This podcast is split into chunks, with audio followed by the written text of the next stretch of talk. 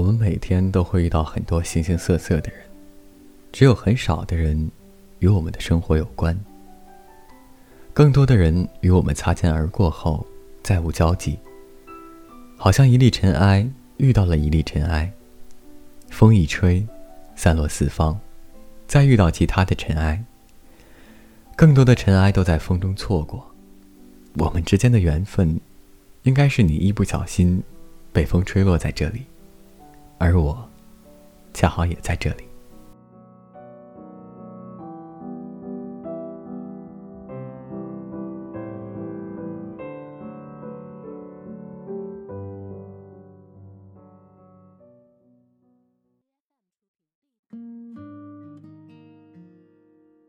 时间太久，忘记了是如何与他相识的。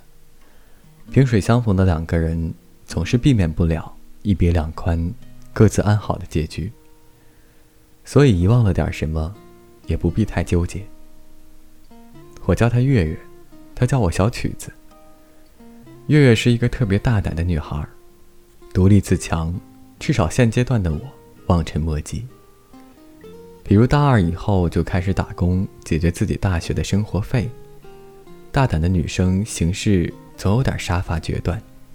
当年 iPhone 6s 出来的时候，他一眼就爱上了它。我调侃他一掷千金后只能抱着手机啃馒头。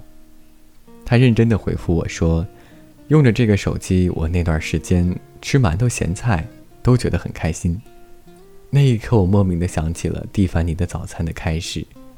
身着简洁优雅小黑裙的赫本，伴随着 Muriel 缓缓步行到蒂凡尼珠宝的橱窗前。他一边吃着手里的早餐，一边目不转睛地欣赏着蒂凡尼里面美丽昂贵的珠宝。不久后，他遇到了一个声音很好听的男生。他说他叫风城，他爱极了他像上个世纪播音员的嗓音。就这样。封城成了月月直播间的常客，月月会讲很多有趣的事情，还会唱歌。我做他的副麦，负责捧哏搞笑。封城大多的时候都在黑厅，有时候我看他很久没打字，就调侃他：“封城啊，还在不在？在的话吱一声，他就打个吱。”月月对封城的心思可谓是司马昭之心。他却一直装傻充愣，面对月月半开玩笑的询问，他总是半天才说个“嗯”。封城是一个文艺小青年，专业是法律，爱录一些小美文。我一直觉得月月能搞定丰城，得偿所愿。后来有一天被拒绝了 n 次的月月，丧心病狂地对我说：“小曲子，我觉得丰城对你更好。作为一个吃瓜群众。”我正思索怎样把我手里的瓜顺着网线甩在他的脸上，月月突然沮丧地说：“我一点都不喜欢这样患得患失的我。”风城最终还是投入了学习的怀抱，他渐渐很少去月月直播间，不知道忙着考研还是考律师资格证。月月的直播间又来了一些陌生的男生，他和他们似乎相谈甚欢。那些男生的声音都很好听，但少了点儿上个世纪播音员的味道。我很喜欢月月这样的小姑娘，她身上的很多特质都让我羡慕。我依旧记得他难过的和我说：“小曲子，我很喜欢他。”我遇到过那么多人，他们都不能让我动心。我甚至一度怀疑自己性冷淡。我第一次这么喜欢一个人。我知道我和他的距离，但是我想争取一下。这一缕三月的桃花给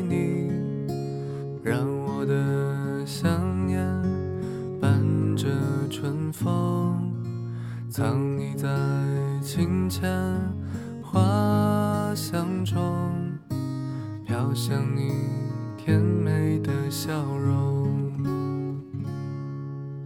你把我的心事拥入怀中，欢喜猝不及防，住进这光这晴朗，涟漪念想绽放，被缱绻浸染的轻柔时光，在火焰中晶莹的眺望，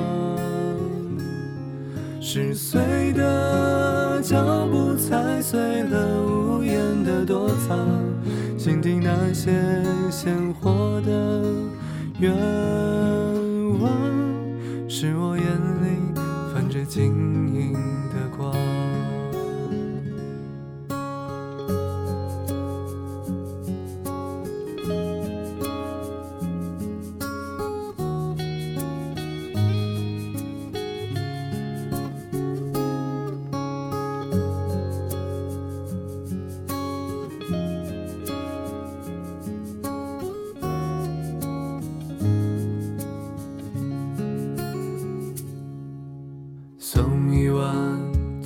皎洁的月色与你，把我的爱意诉于繁星，轻盈浅唱，炽热痴狂，你便是唯一的荧光。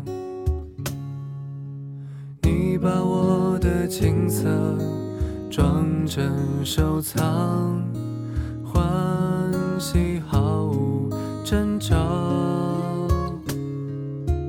萦绕着夜，这天荒，漫长梦境渴望。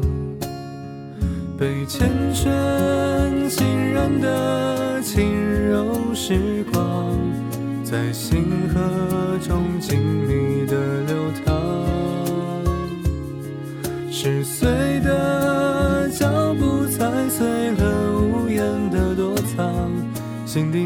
却鲜活的愿望，是我眼里泛着晶莹的光。